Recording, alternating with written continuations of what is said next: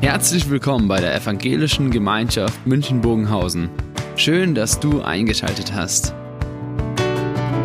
Unser tiefes Anliegen ist, dass die folgende Predigt dich in deiner Situation anspricht, dir eine neue Blickrichtung aus der Bibel schenkt und dass du Gott ganz persönlich begegnest.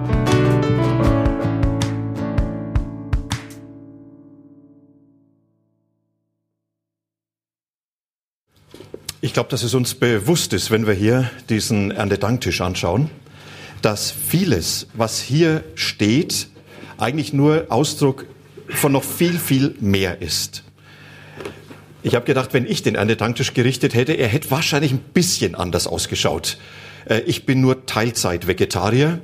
Das heißt meistens von morgens von acht bis zwölf und dann so am Nachmittag nochmal. Äh, ich hätte wahrscheinlich was anderes draufgelegt. Mancher von euch würde sagen, ja, ich würde auch noch was anderes drauflegen, weil wir noch viel, viel mehr haben, womit Gott uns beschenkt. Und es ist manchmal sehr gut, sich das bewusst zu machen. Was sind denn die Dinge, die für uns gegeben sind, die so selbstverständlich geworden sind, was aber letztlich Ausdruck dafür ist, dass Gott uns beschenkt und versorgt. Und da ist es schön, so einen Tag wie heute zu haben, nochmal bewusst drüber nachzudenken. Und dann dieses Thema, Glauben 2.0, das ist ja das eine vom Internet angelehnt, ja äh, aktiv, nicht nur Einbahnstraße, man ist beteiligt beim Internet 2.0, heute sprechen Sie ja über 4.0 aber einfach, ich bin beteiligt.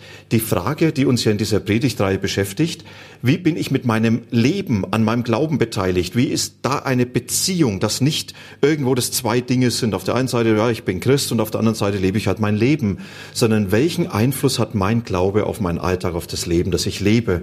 Und da heute an diesem Tag das Thema Mangel. Eigentlich hätten wir doch sagen müssen, lass uns über Dankbarkeit sprechen. Und ich glaube, das ist manchmal auch ganz wichtig. Und auf der anderen Seite gehört oft die Erfahrung von ich bin reich beschenkt und die Erfahrung von Mangel eng zusammen. Und deshalb beides jetzt heute zu verknüpfen, dass wir sagen, ja, das sind viele Dinge, die Gott uns gibt. Gott versorgt uns. Und wenn wir jetzt zurückschauen so auf das letzte Jahr, was ja schon irgendwo ein besonderes Jahr ist. Und dann zu sagen, nicht nur so ganz knapp, na, es hat gerade immer so gereicht. Sie sagen, nein, wir sind reich beschenkt. Und Gott hat uns beschenkt, versorgt und es manchmal auch ganz wunderbar war, im wahrsten Sinn des Wortes. Und da finden wir uns wieder bei den Menschen damals, die das erlebt haben, als Jesus sie versorgt hat, dieses Wunder getan hat. Einmal 5000 Leute gespeist hat, 4000 Leute gespeist hat und die Jünger waren mittendrin. Ich lese das mal. Da wird uns in Markus 8 berichtet und zu dieser Zeit als wieder eine große Menge da war und sie nichts zu essen hatte, da rief Jesus seine Jünger zu sich und er sprach zu ihnen, mich jammert das Volk, denn sie haben nun schon drei Tage bei mir hier ausgeharrt und sie haben nichts zu essen. Stell euch mal vor, ein Gottesdienst, drei Tage ohne was zu essen. Für manche schon undenkbar. Wenn ich sie jetzt hungrig heimgehen ließe, dann würden sie auf dem Weg verschmachten oder anders übersetzt zusammenbrechen, denn einige sind von weit her gekommen.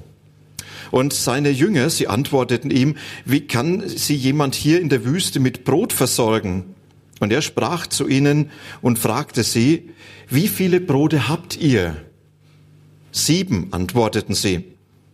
Und er gebot dem Volk, sich auf die Erde zu lagern, und er nahm die sieben Brote, dankte, brach sie und gab sie seinen Jüngern, damit sie sie austeilten, und sie teilten sie unter dem Volk aus. Und sie hatten auch einige Fische, und er dankte und ließ auch diese austeilen. Sie aßen aber und wurden satt und sammelten die übrigen Brocken auf, sieben Körbe voll, und es waren ungefähr 4000 Mann, die gegessen hatten. Spannend einfach in dem Mangel zu erleben, Jesus versorgt mich. Die Menschen und die Jünger in der ersten Reihe. Vielleicht ist das gleich ein Link zu deinem Alltag. Einfach mal bewusst zu werden, wo waren denn diese Momente, wo ich gemerkt habe, ich habe eigentlich leere Hände, vielleicht keinen leeren Teller. Aber dieser Mangel, der da war Und dann hat Jesus mich einfach beschenkt, so ganz überraschend. Durch einen Menschen, den er zur richtigen Zeit mir geschickt hat. Durch eine Situation, die sich völlig überraschend gelöst hat. Durch Fragen, die sich geklärt haben oder auch ganz praktisch, wo er mir das gegeben hat, was ich gebraucht habe. Und wenn es hier in München die Wohnung ist, die man dann doch noch gefunden hat, oder Studenten, die doch noch Studienplatz bekommen haben und doch noch und doch noch. Und dafür mal so ganz herzlich Danke zu sagen. Danke, Vater, dass das so ist. Oder auch für die Menschen, wo es einem so bewusst wird, ja, was er an die Seite gestellt hat. Danke zu sagen. Danke für den, den du mir da anvertraut hast. Ich glaube, dass so ein Dank ganz wichtig ist, weil er von einer falschen Selbstverständlichkeit bewahrt. Von einer Selbstverständlichkeit, die am Schluss fordert und erwartet und gar nicht mehr bewusst ist, hinter dem allem steht ein Gott, der mich beschenkt. Und dazu heute mal so Danke zu sagen. Vor einiger Zeit einmal ein ABC des Dankens in einer Gruppe gehabt. Einfach das Alphabet aufgeschrieben und dann sollte jeder zu einem Buchstaben sagen, wofür ist er dankbar. Ja, A wie Abendessen, B wie Beziehung und, und, und. Ja, bei X kam dann der Xaver oder X beliebiges. Und vielleicht ist es auch für dich mal so ein Punkt. Ja, einfach mal zu sagen, komm, jetzt machen wir bewusst mal zu jedem Buchstaben, wofür möchte ich Gott danken? Ich glaube, es fällt einem viel ein. Und die verschärfte Variante, Spitz als Familie und wer nichts mehr weiß, muss abspülen. Wisst ihr, aber an der Stelle einfach mal so Danke zu sagen. Das ist das eine beim Erntedankfest. Und dann gehört auf der anderen Seite auch der Mangel in unsere Welt. Wisst ihr, und das ist ja manchmal das Erstaunliche. Man hat die Fülle und erlebt, ich bin reich beschenkt und sofort steht der Mangel vor der Tür. Und genau so ging es den Freunden von Jesus, den Jüngern. Es wird dann berichtet, dass Jesus mit ihnen ins Boot steigt. Sie treffen dann am Ufer noch eine Gruppe von Pharisäern, mit denen es ein großes Konfliktgespräch gibt, die mit ihrer Selbstgerechtigkeit punkten wollen, Jesus auch sehr deutlich ist. Und dann heißt es weiter, und sie verließen diese Gruppe und stiegen wieder in das Boot und sie fuhren über den See. Und sie hatten vergessen, Brot mitzunehmen. Und sie hatten nicht mehr als ein Brot im Boot. Und Jesus gebot ihnen und sprach, schaut zu, achtet darauf vor dem Einfluss der Pharisäer, nehmt euch in Acht. Und sie bedachten hin und her, dass sie kein Brot hätten. Weil Jesus das merkte, da sprach er zu ihnen, was bekümmert ihr euch doch, dass ihr kein Brot habt? Versteht ihr nicht? Begreift ihr noch nicht? Habt ihr immer noch ein verhärtetes Herz in euch? Nur mal so weit. Diese Erfahrung, schlimmer kann es doch nicht sein, oder? Zuvor Brot im Überfluss, da bleibt über. Und dann 13 Mann in einem Boot mit einem kleinen Brotfladen. Das muss schiefgehen. Und ihnen ist bewusst, das reicht niemals aus. So plötzlich, mitten in ihrem Alltag erleben sie, dass was wir jetzt haben, ist definitiv zu wenig, um die Bedürfnisse unseres Lebens zu stellen. Und in dieser Situation, da merken sie, was dieser Mangel für eine bindende Kraft hat. Dass sie nicht mehr in der Lage sind, was anderes wahrzunehmen. Sie beschäftigen sich nur noch mit der einen Frage, woher bekommen wir Brot? Und am See Genezareth auf dem Wasser gab es leider kein McSwim oder McDrive oder McRuder oder wie man dann nimmt. Sie wussten auch nicht, wenn wir ans Ufer kommen, äh, gibt es dann überhaupt etwas? Und für sie war nur noch die einzige Frage, wie können wir für das Notwendigste unseres Lebens das bekommen, was wir brauchen? Und wenn die Frage einsetzt, dann wird es existenziell. Wenn die Frage einsetzt, dann geht es nicht darum, wie bekomme ich noch ein bisschen Luxus, sondern dann ist die Frage, wie kann ich eigentlich durchs Leben kommen? Und diese Frage, die kann unwahrscheinlich binden. Die kann unwahrscheinlich beschäftigen. Und ich kann nur noch auf das eine konzentrieren, dass ich das sehe, was ich habe und was ich nicht habe. Und bei den Jüngern wird erstaunlicherweise gesagt, und Jesus hat versucht, ihnen noch was mitzuteilen, und sie waren gar nicht mehr in der Lage hinzuhören. Jesus war zwar noch im Boot, aber er hat sie gar nicht mehr erreicht. Jesus war zwar da und sie haben viel mit ihm erlebt, aber das war alles bedeutungslos geworden. Und genauso erlebe ich Glauben immer wieder. Dass die Fragen des Alltags, die Sorgen, wo ich den Eindruck habe, ich habe nicht genug, was ich brauche, dass die so eine dominierende Kraft haben, dass Jesus zwar im Boot meines Lebens sein kann, aber er mich gar nicht erreichen kann. Ich auf einmal so ganz anders unterwegs bin. Und deswegen mischt sich Jesus jetzt ein und sagt, in dieser Erfahrung muss ich euch eine neue Perspektive geben. Und ich lese nochmal, wenn er ihnen sagt, ja, was bekümmert ihr euch, dass ihr immer, dass ihr kein Brot habt, versteht ihr immer noch nicht, begreift ihr noch nicht, habt ihr immer noch ein verhärtetes Herz in euch? Habt Augen, seht nicht, habt Ohren und hört nicht? Denkt nicht daran, als ich die fünf Brote brach für die 5000. Wie viel Körbe voll Brocken habt ihr da aufgesammelt? Sie sagten zwölf. Und als ich die sieben Brote für euch brach, für 4000, wie viel Körbe voll Brocken habt ihr da aufgesammelt? Und sie sagten, sieben. Und Jesus sagt, begreift ihr es immer noch nicht?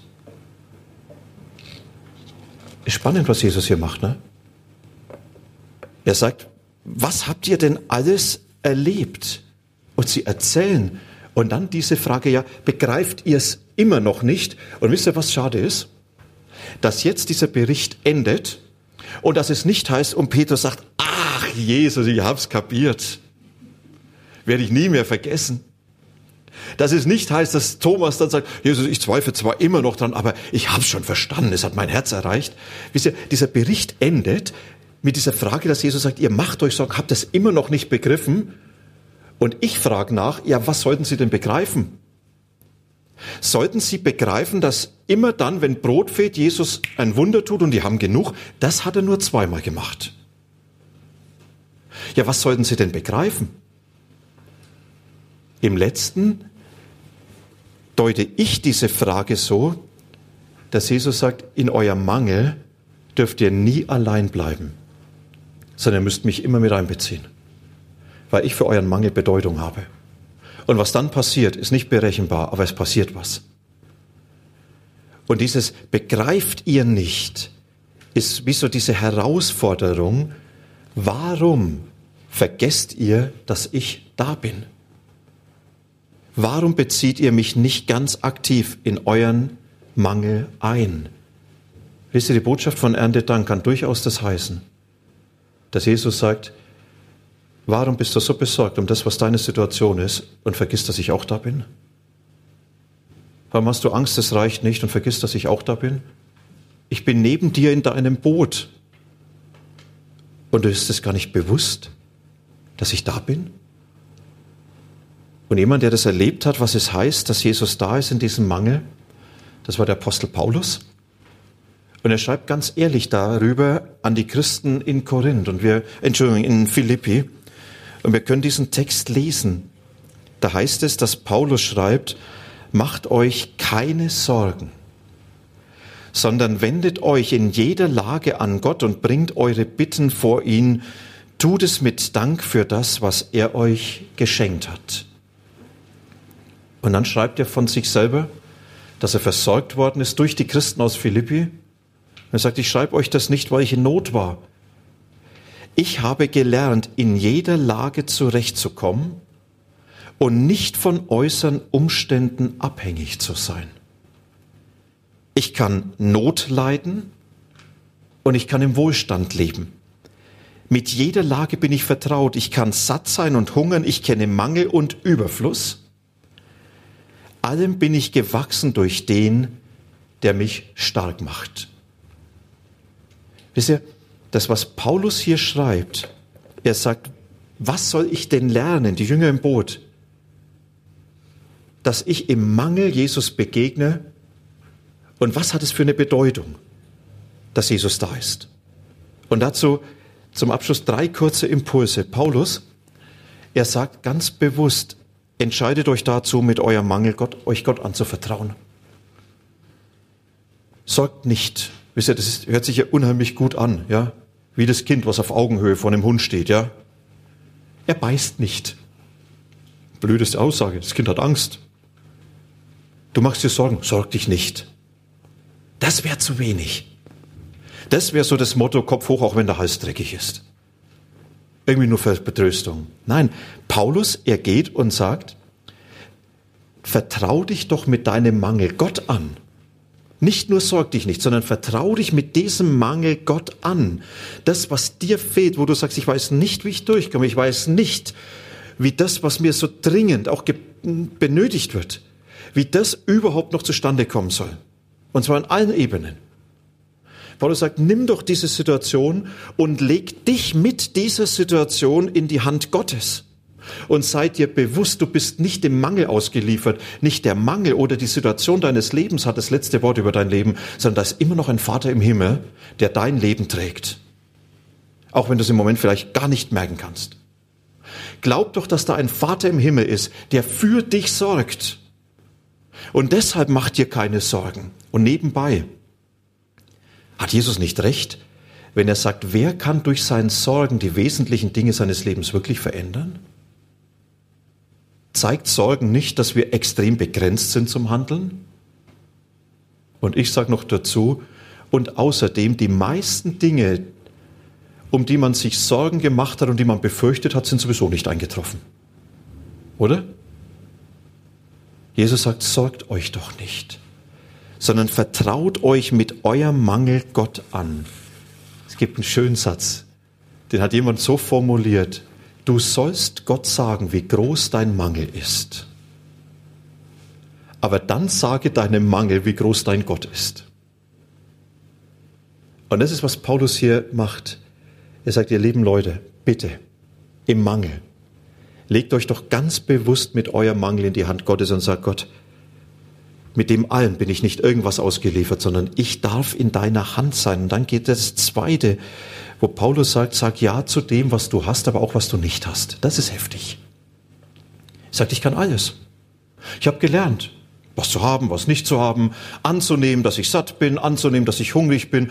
Das ist mir alles vertraut, ist mir nicht fremd und ich habe gelernt, Ja zu sagen.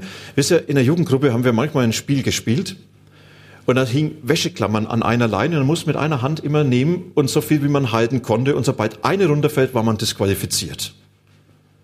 Die Herausforderung war, rechtzeitig zu sagen, es reicht.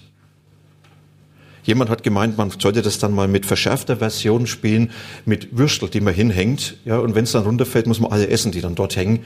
Äh, haben wir aber nie gespielt. Das wäre dann doch zu wild gewesen. Wisst ihr, aber es reicht. Wie schwer fällt es uns Menschen oft zu sagen, doch, es reicht. Eigentlich ist doch unser Leben ange auf, darauf angelegt, immer mehr, immer mehr, immer mehr, immer noch was dazu. Und noch schwerer ist zu sagen, es darf auch ein bisschen weniger sein. Ich weiß nicht, wie euer Chef reagieren würde, wenn er morgen hingehen würde und sagen, Gehalt, es dürfte auch ein bisschen weniger sein. Gesundheit, es dürfte auch ein bisschen weniger sein. Freundschaft, ein bisschen weniger dürfte es auch sein.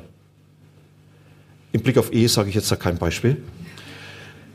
Wisst ihr, aber diese Erfahrung, es gibt Dinge, die habe ich nicht. Und da sagt Paulus, und jetzt sag doch einmal bewusst Ja zu dem, was Gott dir gibt. Das ist nicht schwer. Aber sag auch mal Ja zu dem, was du nicht hast. Weil wer nur auf das starrt, was ihm fehlt, bekommt den Blick nicht mehr frei auf den Gott, der immer noch da ist. Und vielleicht für was anderes, was Gott gibt. Paulus hat es faszinierend erlebt. Er sagt, da habe ich Mangel erlebt und es war eine ganz schwierige Situation. Und in die Mangel hinein hat Gott mich was gelehrt, was mein Leben, mein Charakter wesentlich geprägt hat. Schreibt er einen Brief an die Korinther davon.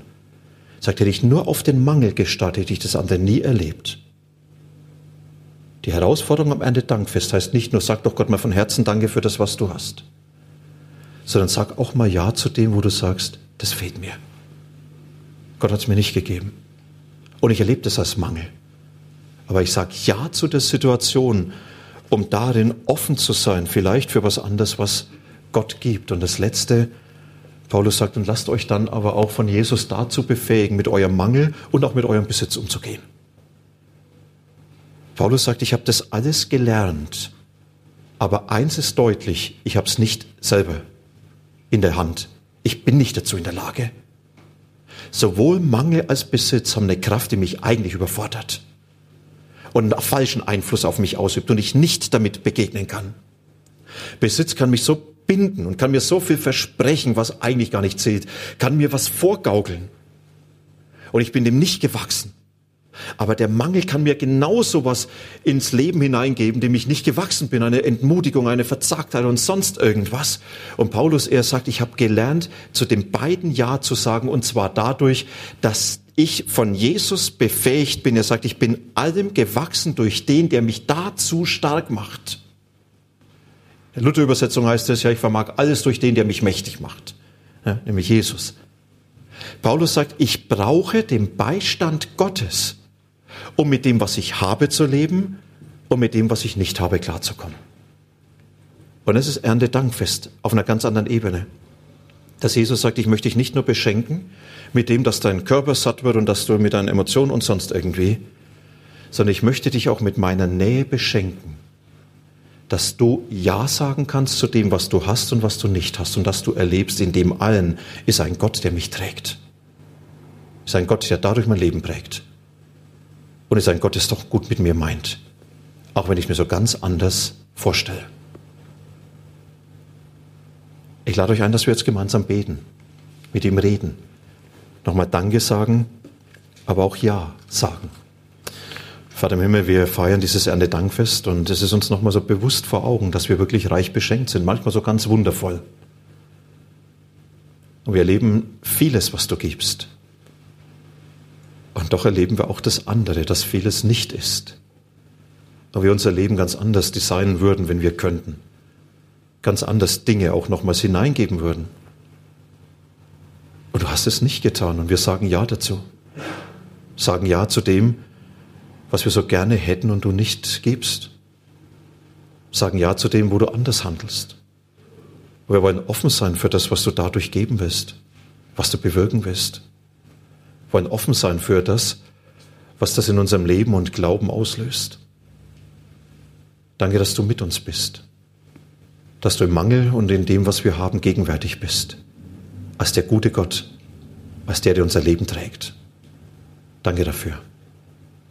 Wir wollen auch für Menschen heute bewusst beten, die ganz existenziell unter diesem Mangel leiden. Jesus, wir wollen für Menschen beten, die keine Perspektive mehr haben, die festsitzen in den Flüchtlingslagern, die heimatlos sind. Wir beten für die Menschen, die das Nötigste nicht haben. Und wir bitten dich, dass du den Verantwortlichen hilfst, das zu tun, was diesen Menschen dient. Und wenn es Einschränkung für uns bedeutet, Jesus, dann sagen wir Ja dazu, damit diesen Menschen geholfen wird. Wir bitten dich, dass du dich über sie erbarmst und dass du mit uns bist. Amen.